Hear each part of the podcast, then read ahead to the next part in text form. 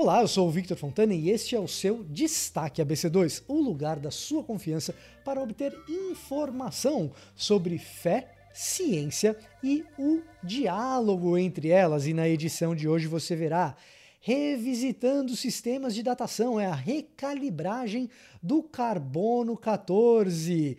Veremos também novas estratégias para contenção da Covid-19 no pós-quarentena e o maior experimento psicológico já realizado. Há quem diga isso sobre o confinamento que temos atravessado. Vamos explicar isso tintim por tintim para você. E não se esqueça, temos também a nossa entrevista sobre as ameaças virtuais que têm aumentado nesse período de pandemia. Para isso, nós recebemos os especialistas em segurança da informação Tiago Costa e Tony Ebert.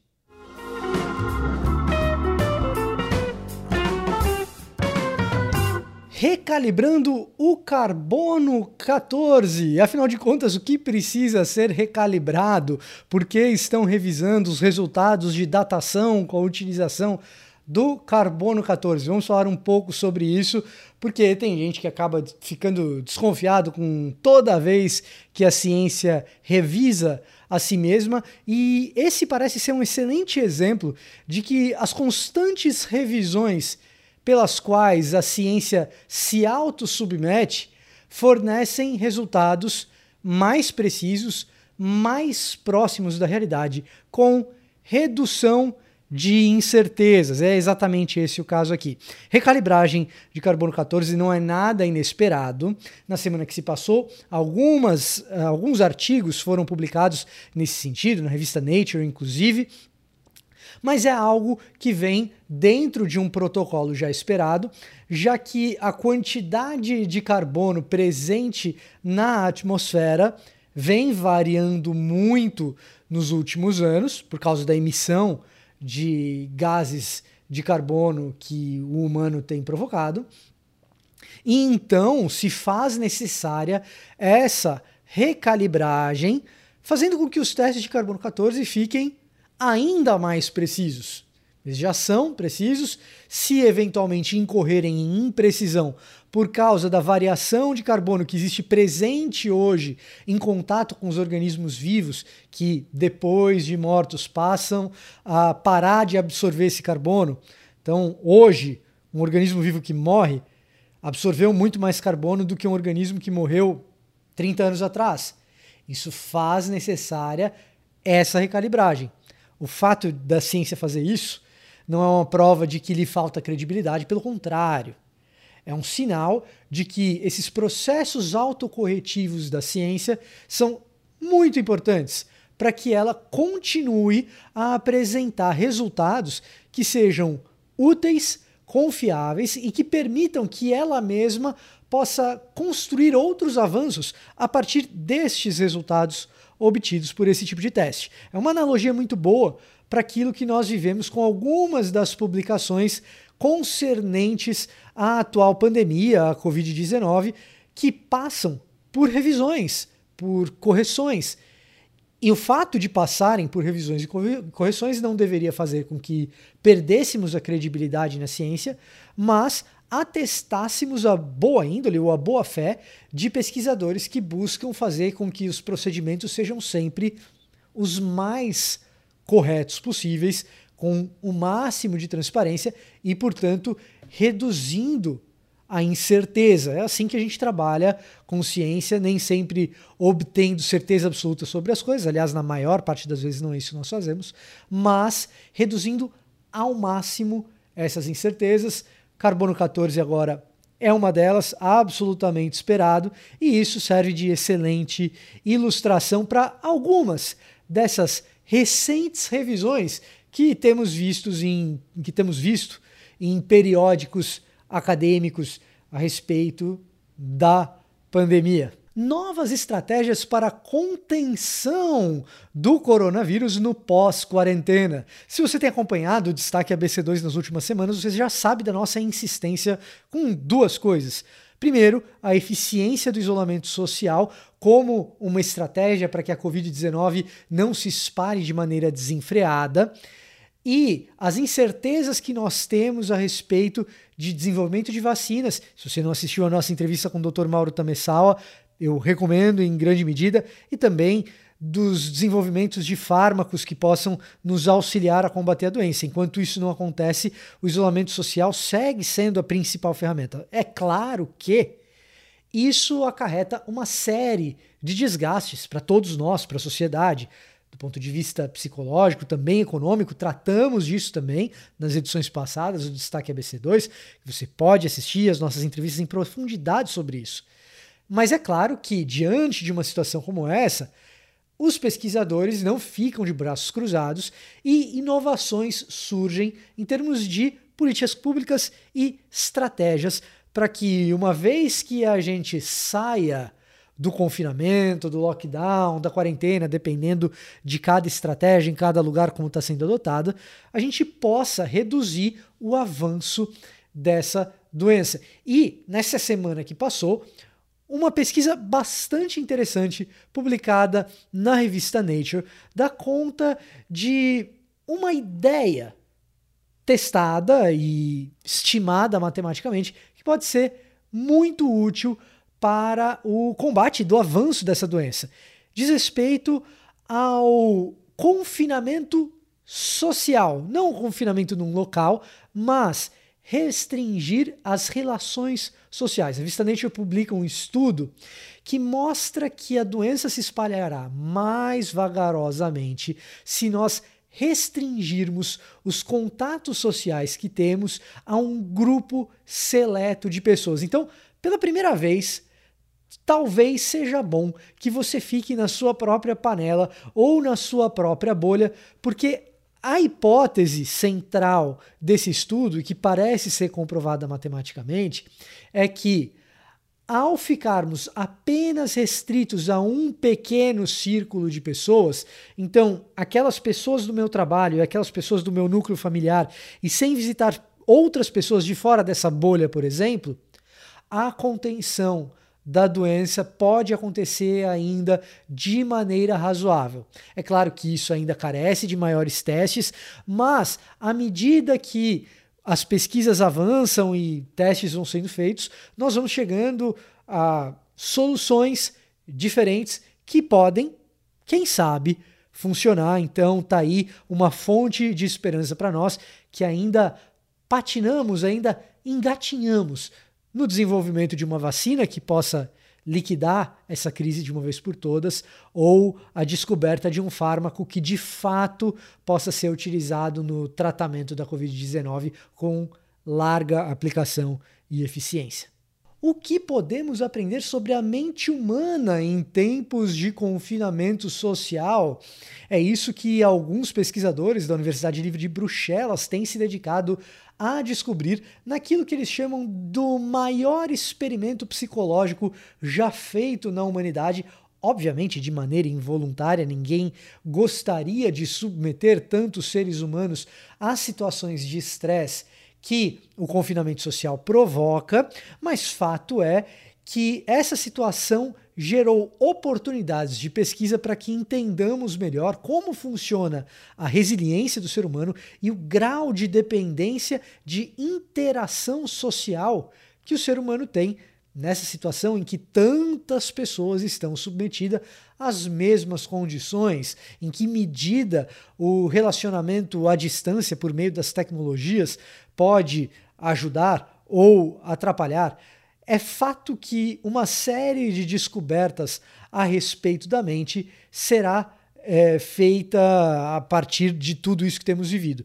E aí fica o meu convite para que você assista o nosso último episódio do Destaque ABC2, no qual nós conversamos com a psicóloga Angélica Falso. Entre outras coisas, a gente discute o aparecimento recente de um aumento no número de casos de ansiedade e outros transtornos psíquicos e como lidar com tudo isso. Então, fica feito o convite e a recomendação que você dê uma passadinha no último programa e dê uma olhada nessa entrevista em profundidade. E se a nossa mente já está tão ocupada com tantas novas orientações e talvez ansiedades que toda essa pandemia provocou, existem aquelas antigas orientações que nós podemos retomar, reforçar e, quem sabe, até mesmo aprender pela primeira vez, porque o ataque viral físico não é o único que tem aumentado nos últimos tempos. Os ataques virais virtuais, ataques de crackers, ataques à segurança da informação também aumentaram.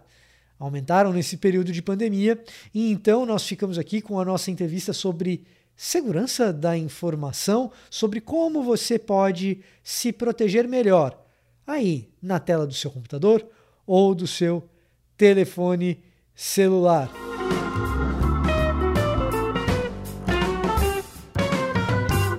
Então, para falar sobre esse assunto, nós trouxemos hoje aqui o Tiago Costa e o Tony Ebert, os dois da BDO, uma das maiores consultorias, auditorias que a gente tem no mundo e que trabalham já há muito tempo com segurança da informação. O Tiago há mais de 12 anos, o Tony há mais de 16. E eu queria começar perguntando para vocês, gente, é, dentro da percepção de vocês, desde que essa pandemia começou, que as pessoas começaram a trabalhar mais em casa, teve muita gente indo para o home office, quais têm sido os maiores riscos, as maiores vulnerabilidades que vocês têm enxergado? Vocês tiveram que lidar com alguma coisa nesse sentido vocês mesmos ou coisas que você tem, vocês têm enxergado sobre isso? É, o que a gente, querendo ou não, é, tem assistido muito é os nossos clientes, né, as dúvidas quanto ao processo de atuação remotamente. Uh, obviamente, os riscos são os mesmos, porém, é, com uma certa, um certo exponencial aí de incremento. Né? Uma coisa é você ter todos os colaboradores dentro do espaço, do mesmo espaço físico, onde você tem uma blindagem. Aí você precisa pegar agora esse colaborador e permitir que ele prossiga com suas atividades dentro da casa dele, na modalidade de home office. A empresa ela precisa municiar os equipamentos, uh, seja da própria empresa ou do colaborador, com o arcabouço de tecnologia necessária que possa fazer essa conexão de forma segura, seja VPN, seja criptografia, seja é, um, um, antivírus adequado, um faro adequado. Muitas casas não têm um, um antivírus, um, um faro que blinda adequadamente aquela residência. É um aparelho que, obviamente, a operadora forneceu lá no pacote de serviço, foi configurado apenas com 3, 4, 5 Next, Next, Next, ok, lindo, maravilhoso, está tudo funcionando. Porém, existe aquelas vulnerabilidades que não foram tratadas propriamente ditas, e é nisso que a gente tem ajudado os nossos clientes. Qual seria aí a melhor tecnologia, qual seria a melhor configuração uh, para que o colaborador, da onde ele estiver, ele possa acessar a, a, os seus processos, suas atividades e dar continuidade nos seus trabalhos. Claro que não é só tecnologia, né? a gente fala tecnologia, tecnologia, mas também temos aí uma pitada de procedimentos que é imprescindível do colaborador também uh, observar, né? É, muitas das falhas que a gente observa ao redor do, do mundo, é, fraudes, falhas de controles, tem muito envolvimento de atuações incorretas da pessoa. Então, é importante a pessoa também rever os seus procedimentos, não é sair, se ausentar. Estou na minha casa, eu posso me ausentar com o computador desbloqueado? Não, porque por mais que, obviamente, a sua família, todo mundo sabe da criticidade do seu trabalho e etc. Mas passa alguém, esbarra, aperta um botão ali sem querer, e o, o, a possibilidade de deletar um arquivo, sem querer fazer uma transmissão de um dado, é, sem ter ali a intenção, também é um risco que deve ser observado e que todas as pessoas precisam uh, municiar e, e, tomar total atenção e zelo no trato da informação do negócio. É, o que. Oh, perdão, pode falar. Não, não, pode, pode falar, Thiago. Eu ia complementar o que o Tony é, colocou no, no quesito realmente ataques mesmo. É o que a gente tem observado, não só no BDO, como todo o mercado, tá? Segurança da informação, é que Só no Brasil a gente pode falar que aumentou em 350% ou mais a questão de ataques de ransomware, tá? que são aqueles sequestros de dados. E de fevereiro do ano passado para esse fevereiro, para fevereiro desse ano, cerca de 20% a mais quando a gente fala de engenharia social, né? Então, aqueles famosos e-mails phishing que a gente, uhum. o pessoal recebe, segue suas fotos da noite anterior, alguma coisa nesse sentido. Então, tem aumentado bastante o, o, movimento hacker no sentido de aproveitar da, da pandemia. A gente tem relato, inclusive, de criação de aplicativos que, acompanham, que em teoria seriam para acompanhar a pandemia, as pessoas acabam instalando, que é, estão servindo de portas de backdoor, né, já foram tratados pelas lojas de, de aplicativos, mas que no começo acabaram pegando algumas pessoas nesse sentido também para invasão de celulares. Então, o pessoal está aproveitando bastante da pandemia agora, as oportunidades, uhum. para é, sequestro de dados, para invadir celulares e principalmente phishing, né? É, com aquelas notícias que as famosas fake news. É, é, isso era uma coisa que eu tive até uma certa surpresa, e, embora não seja totalmente imprevisível que isso pudesse acontecer, é, eu tive uma certa surpresa devido à grande capilaridade dos dispositivos móveis que a gente tem. Então, quando as pessoas começaram a migrar para trabalho mais doméstico, eu até imaginava, você acabou de falar dos cuidados com os celulares. Esse é um cuidado que ela já deveria ter anteriormente, não, não deveria ter um aumento, pelo menos em tese, de fragilidade com a pandemia, mas o que a gente tem observado na realidade é outra coisa que existem novas oportunidades, mesmo dentro dos, assim, mesmo na utilização dos próprios dispositivos móveis.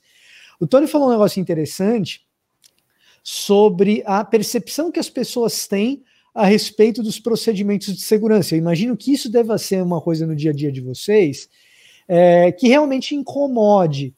Acho que todo profissional que lida com prevenção de qualquer coisa que seja fica incomodado porque existe uma tendência a não levar a sério os reais riscos daquilo que ele está alertando, e na área de segurança da informação não é diferente. Então, para quem está nos assistindo e, e, de repente a única informação que o cara tem hoje é dizer assim: ah, eu tenho meu antivírus e, e eu não clico em nada suspeito. O que, que seriam procedimentos básicos para esse cara evitar grandes dores de cabeça, seja agora em tempo de pandemia que tem que redobrar a atenção, mas em outros momentos também? Ah, eu diria que é principalmente quando a gente fala do, do trabalhador, do colaborador trabalhando em casa, e também serve para a pessoa acessando os seus e-mails pessoais no seu computador pessoal, tá? É tentar utilizar sempre, né, primeiro de tudo, softwares originais. Né? A gente sabe que no Brasil ainda acaba tendo muita pirataria e isso contribui também a criar backdoors aí, é, portas de entrada para alguns ataques. O segundo é se manter antenado nos e-mails que você está recebendo, né? Então, cuidado com os e-mails, porque nem sempre você precisa clicar no anexo que você recebeu para é, sem ter algum tipo de vazamento de dados. Por exemplo, existe uma vulnerabilidade já conhecida, tá? No, no webmail da UOL, tá? É conhecida, todo mundo conhece, eles não corrigiram ainda. Já tem mais de um ano, quase dois anos que eles conhecem essa vulnerabilidade.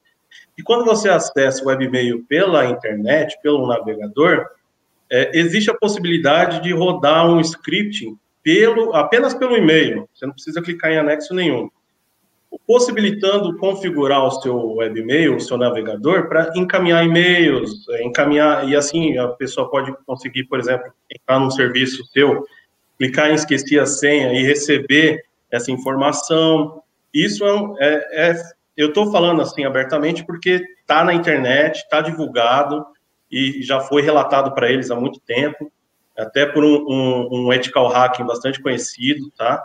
Então, é, essa informação nem sempre é acessível para todo mundo, mas é, é, importante tomar cuidado. Eu recebi um e-mail de, um, de alguém que eu não conheço, nem abre, nem abre, deleta, direto para lixo.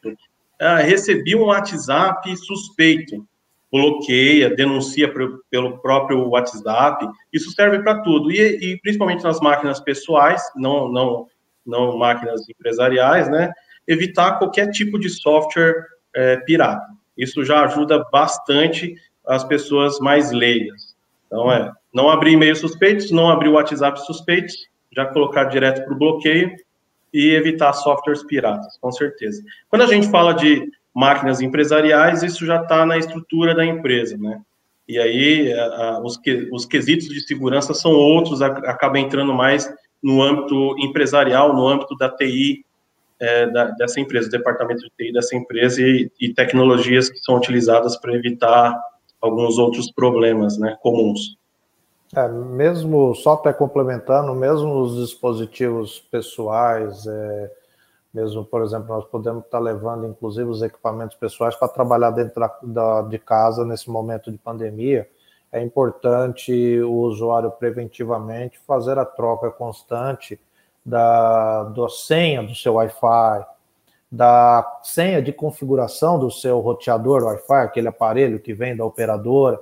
Isso é importante trocar, porque veja, você compra uma TV, uma Smart TV, e você conecta ela na, na, na, no, na rede, do nada você já começa, consegue fazer um comando do computador para dentro da TV, da TV para fora, ou seja, você observa que só bastou ligar, e existem configurações que você consegue começar a fazer certas restrições, que é o que nós falamos de roteamento, ou é, é, daquela parte de faro, que você coloca as regrinhas de quais portas pode fazer, quais equipamentos pode operar em tais portas. Sim. E isso dentro das nossas casas não tem, é simplesmente o roteador lá que abre aspas, tem uma senha, muitas das vezes, a, inclusive, muitas das vezes, não, a maioria dos aparelhos roteadores domésticos que são fornecidos pelas operadoras, às vezes nem permite caractere especial para você fazer uma composição de senha robusta. Então, cabe ao proprietário fazer a troca constante da senha. Tá? É, eu mesmo em casa tenho um aparelho de uma das operadoras bem reconhecida, de comprar, fazer aquisição né, do pacote de internet, e é um aparelho que ele não me permite colocar caractere especial é, letra e número, letra e número, tá, mas hoje as coisas estão muito mais avançadas que isso, tem uma composição mais complexa de senha, então constantemente eu vou lá e troco minha senha exatamente para inibir a possibilidade de eu estar sendo pelo mundo externo na tentativa de descoberta de senha. Então, acho que é um passo importante também. É, Tony, e tem uma coisa interessante nisso que você acabou de falar, que é quando a gente vai para os sistemas domésticos, é, a segurança ela não é, em, talvez devesse ser, mas ela não é, pelo menos na maior parte dos casos, a preocupação prioritária quando a pessoa está configurando seus aparelhos. A pessoa geralmente pensa em conveniência em primeiro lugar, então ela quer conectividade de todas as coisas, ela quer que as coisas sejam rápidas e simples, é, e ao passo que quando você está no, no corporativo, quando você está dentro da empresa, se a empresa tem essa condição, teve um profissional que colocou ali etapas, barreiras, racionalidade para que aquilo funcionasse. Eu queria que vocês falassem um pouco do tipo de risco que a gente está exposto em casa, porque às vezes eu acho que a pessoa não tem dimensão de que se ela tem um e-mail comprometido, como o Thiago comentou, e todos os devices dela, todos os dispositivos dela estão ali conectados juntos, rapidamente alguém pode pegar, por exemplo, a conta do Google Play dela, ou a conta do iTunes dela, e assim começa a executar compras. Tem um risco financeiro nessa, nessa história. É, é, então, além desses mais óbvios, o que, que eu estou deixando passar? O que, que eu não mencionei aqui que é risco que a pessoa às vezes é, é, não está sabendo e pode perder dados pode ser complicado por quê? É, você tem, você tem diversas questões, né? a perda financeira, o dado, o roubo da informação, é, a perda da informação, porque às vezes pode roubar informação que até então foi lá, fez uma criptografia ou apagou o seu equipamento porque, sei lá, de repente o atacante acreditava que você seria ali um alvo, o, o, vamos dizer assim, o pote de ouro e não é, pô, também vou deletar tudo aqui, já que eu não vou ganhar nada, ele também não vai ficar com nada. Então, deletar todas as suas fotos, porque se tem algo que hoje é um, um tem um valor uh, imensurável na pessoa física, além de seus próprios dados pessoais, dependendo da magnitude, querendo ou não, são as fotos, são as recordações.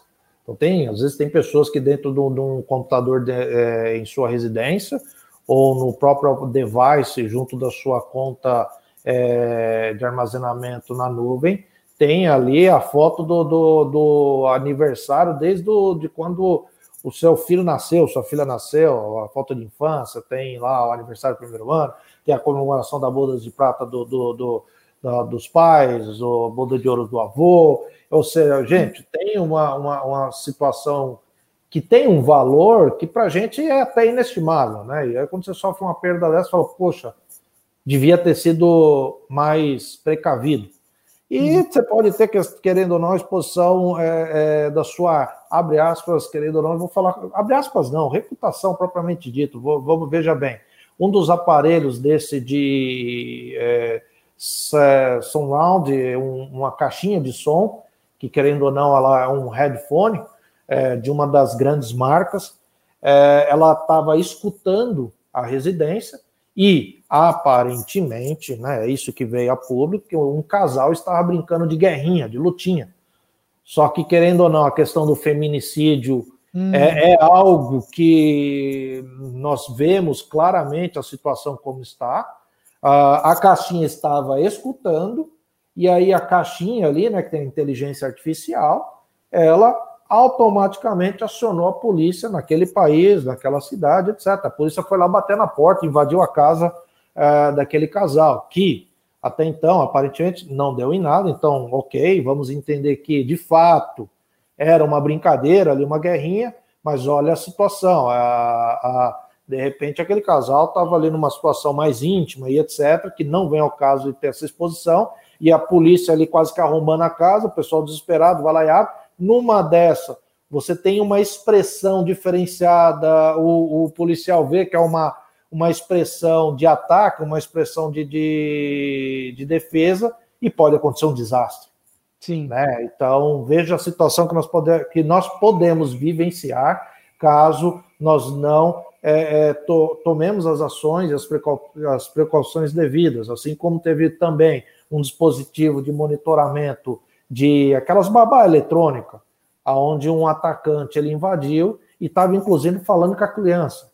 Então, quer dizer, um, atacante invadiu o, o quarto de uma criança, estava interagindo com uma criança e veio a público isso. Então, gente, as exposições, as exposições são, são N's, tá? Desde o roubo de informação, perda da informação, o, a perda financeira é diretamente relacionada, obviamente, aquelas fotos, aquele arcabouço de recordação tem um valor inestimável e sentimental, mas tem também essa condição da exposição uh, da imagem da pessoa, da reputação. Né? Isso nós, quando nós estamos falando apenas no universo pessoa física, pessoa, é, é família, residência.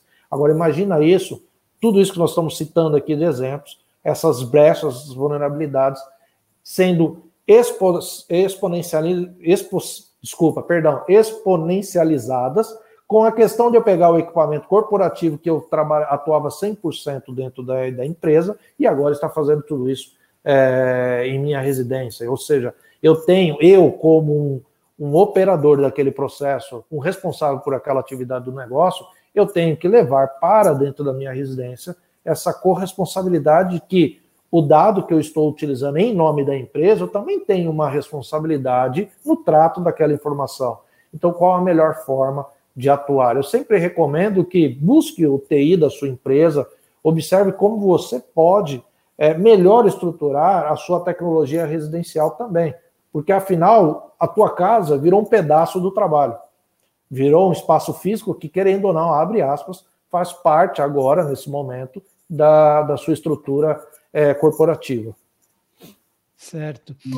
É, uma outra coisa que tem acontecido, e eu não sei se isso é uma percepção apenas minha, mas a gente tem pelo menos um grande caso desde que a, desde que a pandemia começou, nós estamos nos comunicando agora por uma plataforma digital de vídeo e áudio é, de, que utiliza tecnologia streaming, que tem acesso, porque eu cedi, a uma série de dados dentro do meu computador, mesma coisa com vocês, e tem pelo menos uma dessas plataformas que houve uma, uma quebra de segurança. Aqui eu, eu, eu posso falar abertamente, né? O, o, Zoom aconteceu isso. Academicamente falando, o Zoom era muito utilizado. Aqui onde eu estudo para aulas online, sempre foi a ferramenta líder, mas de repente, quando ela passa a ser uma ferramenta amplamente utilizada por uma série de empresas, uma série de pessoas, aí outras vulnerabilidades aparecem. Além dessa questão de, vamos dizer, software pirata e tal, como que eu lido com a questão dos aplicativos? Porque o que acontece é que muito aplicativo novo começou a aparecer, Sim. ou já existiam, como é o caso do Zoom, já, já, já existia há um tempo, mas começaram a se popularizar. Eles facilitam a nossa vida, mas como que eu procedo, como que eu faço uma checagem para saber se aquele aplicativo é um aplicativo que tem uma segurança mais robusta, se não tem, se eu posso ceder os meus dados, porque ele vai pedir ali de repente uh, o meu usuário do Gmail, o meu usuário do Facebook para funcionar. É, quando que eu sei quando eu posso ceder isso, se eu não posso, como que isso funciona? É, eu acho que nesse, nesse sentido, posso dar algumas dicas nem todas são tão simples, mas acho que o, o Google ajuda bastante nesse sentido. É, todas as grandes empresas que estão muito comprometidas com segurança da informação têm programas de relato de falhas e de vulnerabilidades recompensados. Então, Facebook, Google e algumas outras grandes, elas recompensam. Então, os, os hackers éticos, eles encontram vulnerabilidades nessas ferramentas, relatam, mandam evidências, e quando essas vulnerabilidades são identificadas realmente como, como reais vulnerabilidades, além de corrigidas, elas são inclusive remuneradas, tá? Então isso já ajuda, a pessoa pode pesquisar, será que essa ferramenta, essa empresa, né? Ah, uma ferramenta da Microsoft, será que a Microsoft tem esse programa? Quanto ao compartilhamento de dados, Nesse sentido, uh, você pode procurar uma ferramenta como essa que a gente está usando aqui, por exemplo. Ela, no nosso caso, ela não pediu muito mais do que acesso ao microfone e ao, ao vídeo, né? E o um nome. Tem outras que vão pedir para compartilhar e-mails. Eu não, já, não, já não, não utilizaria uma ferramenta que não está vinculada a um serviço de uma grande empresa me pedindo e-mail ou, ou acesso à leitura dos meus e-mails. Isso serve para celular também quando você vai instalar um aplicativo de celular, ele fala lá as permissões que ele precisa. Às vezes você está instalando um, um, jogo no celular e ele está pedindo acesso a ler os seus e-mails, que, que, né, não tem uma coisa a ver com a outra. Então, a pessoa vai ter que pesar, pô, será que vale a pena deixar o desenvolvedor desse jogo ter acesso a todos os meus e-mails só porque eu quero fazer, jogar? É, então, nesse sentido, a pessoa tem que fazer um, uma pesagem. Agora, grandes, grandes ferramentas, principalmente de, de streaming, de, de, de, de reuniões, é, ou outros recursos que a pessoa precisa usar, eu acho que dá para também pesquisar se essas empresas levam segurança da informação a sério com esses programas de relato de falhas. Hum. Eu acho que manter sempre atualizado também a aplicação, e aí tem uma parcela que é aquilo que a gente falou, querendo ou não, pessoas e processos, né? Uh, o pessoal passou a utilizar também de muitas ferramentas demasiadamente e da forma mais simplória possível. Vai lá, monta uma sala, manda o link para todo mundo e, querendo ou não, uma sala sem senha, sem uma certa segurança, uma proteção, o link. Se eu configurar aqui um link é para o Tony, um link é para o Costa, um link é para o Victor, e que cada um vai ter que acessar só se tiver uma senha, eu querendo ou não, estou criando certo, uma certas camadas de restrições. Eu acho que isso é, também é importante. Muitas dessas aplicações, obviamente, foram evoluindo ao longo do tempo é, e foram aprimorando. O próprio Zoom mesmo, é, ele, a próprio presidente da Zoom veio com nota é, é, de desculpas, com compromisso, de, de aprimoramento, e alguns desses steps que eu citei, eles inclusive já tinham, mas o pessoal estava usando sem alguns critérios de processos e protocolos é, de segurança. Então, eu acho que também isso é importante. O pessoal é aquilo que você falou, Victor. É importante a gente ter, querendo ou não, a rápida acessibilidade, né? O fácil acesso, ser algo muito é, transparente, né? Na questão do, do uso da, da, da facilidade, mas eu preciso ponderar isso também, né? A facilidade também demais me impõe certa exposição. Então, eu preciso ponderar um pouquinho disso. Eu tenho que ter, sim, umas camadas uh, de regras, de burocracias, para ter uma melhor proteção no uso uh, dessas tecnologias. Certo. Tiago, você mencionou uma coisa interessante que eu acho que, para quem não está habituado com, com o meio, é uma curiosidade importante da gente conhecer. Aliás, o Tony também comentou sobre isso numa, numa resposta agora há pouco, que é a questão do hacker ético.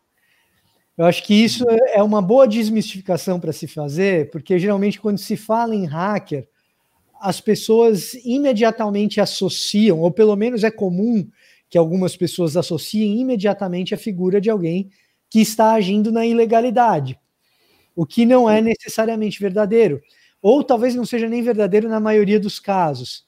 Né? Exatamente. Se a gente for usar o termo correto, é quando está uh, se usando essa, esse conhecimento, digamos assim, entre aspas, para o mal, uh, a gente pode chamar de cracker. Esse seria o termo correto. O hacker ético e o hacker é a mesma coisa. O hacker, ele é um profissional, um, um, alguém que tem conhecimento técnico específico em várias áreas. Normalmente ele é bem, bem amplo o conhecimento para poder fazer é, uma análise mais correta.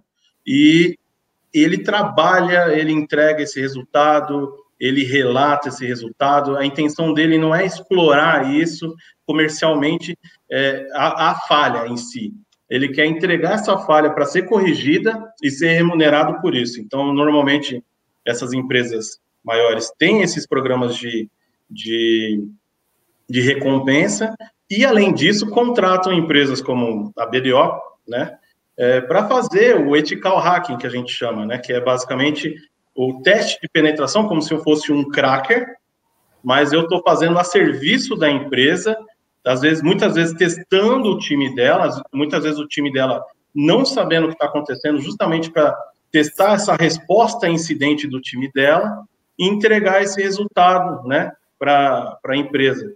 Essa é basicamente a diferença, tá? E, e esse, esse roubo de contas que o Tony estava falando, principalmente é, já que a gente está na mídia, que é bastante conhecida pelo YouTube, é, existe comércio na Deep Web de contas do YouTube. É bem comum é, ter, roubar essas contas e depois colocar na internet vendendo essas contas, né? Ou, e muitas vezes até essas contas são deletadas. E, e nem sempre se rouba a senha, tá? É muito importante. É, são quesitos muito técnicos. Mas uma vez que a gente está logado num site, esse site, é, todo mundo já ouviu falar de cookie, né? O cookie, limpa o cookie do navegador para ver se melhora. Antigamente tinha isso, as ferramentas de limpeza de cookie. Então, o, o, basicamente, o cookie do navegador mantém a nossa área logada, digamos assim. Então, tem outras formas que os atacantes usam para capturar somente esse cookie, esse arquivo, digamos assim. Então, ele não precisa muitas vezes da senha. Por isso, a parte de, de, de equipamentos inteligentes, esses smarts da vida, a gente tem que tomar muito cuidado com essa facilidade de plug and play, porque muitas vezes você chama lá o técnico da NET, ele, ou da, perdão, NET, qualquer outro é, ele está acostumado a colocar uma mesma senha, ou ele, não, ele vai lá e coloca a etiqueta, e essa etiqueta fica todas iguais. Sim. Então, é, é, é, uma, é uma, uma, necessidade da pessoa acompanhar, falar, não, deixa eu colocar minha senha, você altera a senha para mim? Deixa eu colocar, aí você mesmo coloca, você anota no caderninho, guarda. É, as pessoas têm que levar é, é, essas configurações de aplicativos como se fossem a conta bancária dela, porque ela em algum momento vai usar a conta do banco lá nessa internet. Não. Então, Inclusive, a própria conta bancária também tem os cuidados de senha que a gente deveria ter, porque agora o banco a gente também usa usando o computador. Né? Exatamente. Né? Exato. É, é, essa coisa de, de, de senhas, né? eu costumo ter os meus jeitos de memorização. Eu uso algumas, é, eu uso alguns elementos de nomes conhecidos da minha própria cabeça que não são dos outros para compor senhas e quebro coisa e boto número. O, o Tony tinha falado sobre colocar algarismos, é, algarismos não, caracteres especiais. Então, para você que está se perguntando de repente, ah, como é que põe o caractere especial? É só você colocar um cifrão ali, uma arroba, um asterisco. Um, coloca... cedilha, cedilha ajuda. É. O C cedilha é, é especial para o C cedilha é muito importante, é, vai uma dica aí, inclusive. Tá? O C cedilha é muito importante porque é, uma, le, é uma, uma letra que só tem no alfabeto brasileiro aqui. Então, muitas das aplicações de quebrar senha, eles levam em conta os demais caracteres e acabam esquecendo C cedilha. Então, o cara usa o C cedilha, ele já consegue já se livrar de muitas das aplicações. Aí, ó. Então, ó, você já sabe, sua próxima senha pode ser cobiça com C maiúsculo no começo, 2704, pronto, você já colocou aí alfanumérico com, com, com, caixa alta e caixa baixa e tem essa cedilha ali no meio. Exatamente. É, Só não vai escrever é, cobiça com dois S. É muito rápido. Pra você ter ideia, é muito rápido hoje em dia com o poder de processamento que a gente tem para quebrar uma senha só alfanumérica, né? Então você tem lá, sei lá, cinco caracteres é, texto e, e, e, três numéricos. É muito rápido, é coisa de três a cinco minutos num brute force, né? Que a gente chama que é um tipo de, de ataque, onde eu não tenha um bloqueio. Por isso que a maioria dos do serviços hoje em dia você errou três vezes ou, ou um pouco mais que isso, dependendo da configuração, ele bloqueia, justamente para evitar esse tipo de ataque. Mas se você tiver um serviço que não tem esse bloqueio, saiba que se sua senha estiver muito frágil, é 3 a 5 minutos, uma ferramenta comum, num computador comum hoje em dia, consegue quebrar. É, fica feito o alerta, saiba configurar as senhas. É muito mais seguro hoje em dia você ter um caderninho com as suas senhas dentro de uma gaveta com senhas complicadas do que você.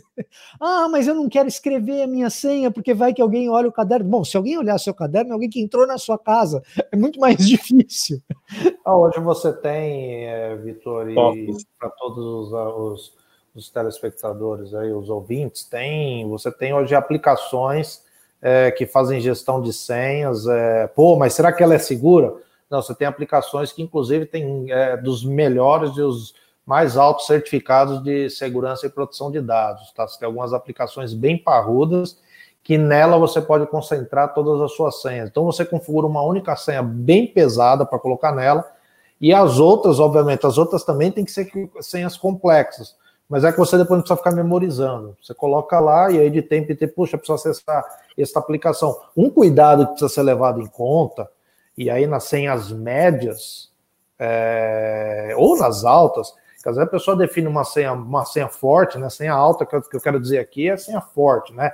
10, 10 caracteres diferentes, maiúsculo, minúsculo, mistura de caractere especial e etc. Mas aí a pessoa usa essa mesma senha para todas as plataformas que acessa. Isso é um outro risco absurdo, porque basta o atacante descobrir essa única senha que ele detém todas, né? Então é um, tem que tomar um certo cuidado com isso, que as plataformas, dependendo dos tipos de plataforma, acessos a portais webs. É comum o pessoal colocar a mesma senha, e isso não deve ser feito dessa forma, tá? O Tony falou um negócio, eu lembrei aqui.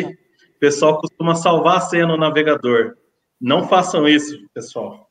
Não façam isso porque é muito fácil a senha fica armazenada em arquivos na, na, no computador. Qualquer, qualquer acesso que a pessoa conseguir no seu computador, o atacante vai direto nessas senhas armazenadas. Se você gravou todas as suas senhas aí, esse não é o cofre de senha que o Tony estava comentando, que são os aplicativos de cofre de senha. Salvar a senha no navegador, quando ele pergunta para você salvar, não é seguro. Inclu inclusive, é uma coisa que eu acho que. Po po poxa vida, Google. Você podia não colocar isso no Chrome, né?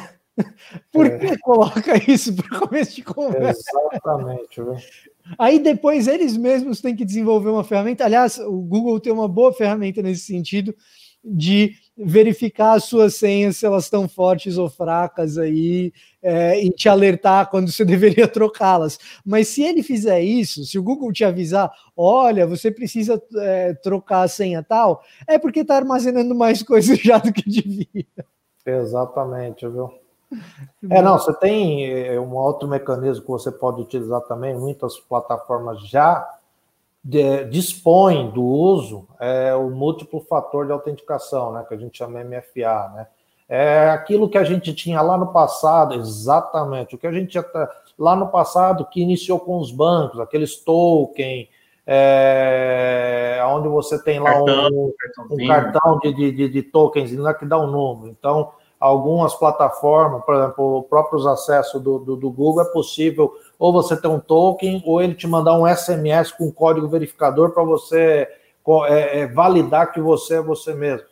Isso também é uma outra possibilidade de você tornar ali os seus acessos mais complexos, mais robustos para, é, para prevenir essa invasão. Né? Porque, de novo, o atacante, para ele vai fazer tentativa de invadir, ele vai fazer tentativa, como Costa falou, tentativa de acerto e erro da sua senha. Se você coloca essa segunda modalidade, você já quebra ele, porque na primeira tentativa já vai pedir um código que ele não vai conseguir responder. Aí você já parou ele ali também. Porque o código vai chegar num outro dispositivo que ele não claro. tem acesso. Né? E essa é, eu acho que essa é uma excelente coisa para se fazer, a dupla verificação, porque essa sim é uma que consegue unir a tal da conveniência, da velocidade, da simplicidade com a alta segurança, porque é uma coisa muito simples. Sim. Vai ter um pedido de confirmação no seu telefone celular, seu dispositivo móvel. Se está aqui no computador, bateu aqui, você fala, ah, tá, beleza. É, ou eu confirmo no próprio celular, ou vai vir um número que eu vou digitar no computador. Acabou. Não tem, é, é, é não tem muito, muita dor de cabeça nesse sentido. Né? É, eu acho importante a gente conversar sobre essas coisas, porque são coisas assim. O trabalho de vocês é extremamente complexo. Sim. O, o hacker, o, seja um hacker ético, ou um troll, ou um cracker mesmo, é, é gente que estudou muito e, e, e que está continuando estudando o tempo todo, é um trabalho extremamente complexo. Mas essas coisas do dia a dia, elas parecem simples, e a gente tende a baixar a guarda justamente porque parece muito óbvio. Sim. E aí tem coisa nova que aparece, ou a gente mesmo fala, poxa, tinha esquecido de fazer tal coisa. Então, você que está nos assistindo, leve a sério esse papo, que pode parecer só o óbvio, mas só o óbvio não adianta nada se você não está botando em prática. Exatamente. Ah, eu sei o óbvio. Tudo bem, você sabe.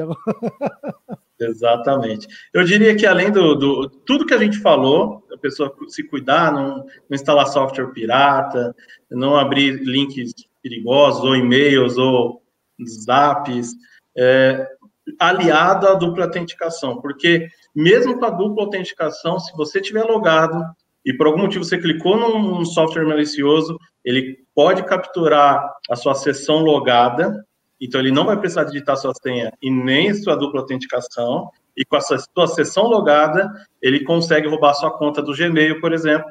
E se você for um youtuber, que tem muito, muito, muita fraude assim acontecendo atualmente, ele pode roubar a sua conta do YouTube dessa forma. É, fora né, o acesso ao seu e-mail, dados pessoais que talvez você tenha no seu e-mail, etc. Então, cuidado com isso. Mantenha a segurança. Ah, estou com a dupla autenticação, posso ficar tranquilo? Não, não fique. Tenha é, ainda as, a, as outras medidas de segurança que a gente comentou. Logoff também é uma coisa importante, né, Tiago? Assim, é, que é uma coisa que a gente já, eu particularmente esqueço bastante disso. Terminei de usar uma coisa, não simplesmente fecha o navegador ou a, ou a aba, dá o logoff, fecha depois, Deixar o e-mail logado o tempo todo, para quê? Precisa disso? Né? Exato, exato. Então, é um risco. É, o, o, o, acho que assim, é, não sei se a gente está deixando o telespectador um pouco mais consciente ou um pouco mais desesperado também, né? Puxa, tem que fazer isso, tem que fazer aquilo, tem que fazer aquilo outro, puxa, e ainda assim eu tenho. A grande verdade é que assim, o que eu costumo sempre comentar nos nossos clientes, nas nossas consultorias, para médias e grandes empresas, e aí nós estamos falando inclusive de financeiras, é, certas financeiras que estão na mídia aí, principalmente nesse momento agora de, das lives e tal. Uh, que eu, o que eu sempre cito é a segurança da informação é uma estrada sem fim. Você pode estar a mil por hora, a 10 por hora ou engatinhando. É uma estrada sem fim. Você vai ter que engatinhar hoje, amanhã e sempre, ou andar em sua alta velocidade hoje, amanhã e sempre. A gente sempre tem que estar buscando o aperfeiçoamento, o aprimoramento das nossas ações, das nossas técnicas. Isso, um aperfeiçoamento da nossa técnica já parte do ponto de vista de não usar senhas iguais para todas as aplicações, na questão de trocar senhas de tempos em tempo. Isso tudo já é, querendo ou não, a reciclagem dessa segurança da informação, que tem que fazer parte do nosso dia a dia. A gente é altamente funcional em tecnologia da informação, querendo ou não, nas nossas casas, no nosso trabalho. Então, a, a ser funcional em tecnologia da informação, cabe a nós também aplicar alguns conceitos de segurança da informação. Assim como eu ponho meu celular para carregar quase que todo dia, aliás, o bichinho está ficando viciado, tem que ser praticamente todo dia mesmo. Uh, a, senha, a senha também, de tempo em tempo, tem que ter troca, tem que ter uma atualização, uma renovação. É isso, é uma estrada sem fim, gente. É isso aí. Então, se você sai de casa e coloque uma máscara, também proteja suas senhas. Não vai, não, não vai te cobrar mais do que 20 ou 30 segundos de a cada duas semanas para você fazer isso, sabe? Então, é, não, não é um parto tão grande assim. Talvez seja um parto memorizar, tem as ferramentas aí para você guardar a senha. Pode ser um aplicativo que é um password uh, lock, ou então você pode fazer a moda antiga e guardar um caderninho dentro do seu cofre, mas é, certamente estará mais segura no seu caderninho se você estiver trocando do que se você mantiver a tua mesma senha há mais de dois anos. Exato. Né? Tiago, Tony, mais uma vez eu agradeço a presença de vocês. Uh, atenderam super rápido ao nosso chamado. A paciência de vocês também em explicar cada uma dessas coisas. A gente agradece por também contribuir com a gente para que a gente também tenha essa, essa vida um pouco mais consciente no mundo digital. Eu que agradeço a oportunidade. Obrigado. Ó, prazer é nosso e sempre que precisa, Vitor, pode contar com a gente. Estamos aqui à disposição. Uh, eu acho que nesse momento é todo mundo se cuidar, se cuidar em todos os aspectos. E aí, é o que você falou, vai pôr a máscarazinha ali, o álcool em gel, lavar bem a mão, de tempo em tempo, dá uma lavada na sua segurança também e muda a sua senha ali para ficar fortalecido e protegido contra é, os vírus virtuais aí, né? Que pode lhe causar um grande transtorno. Muito obrigado e pode contar com a gente aí. Forte abraço a todo mundo. Muito obrigado, obrigado. agradeço. E a você que nos assiste também fica o meu agradecimento. E esteja de volta na próxima quinta-feira que nós temos mais Destaque ABC2.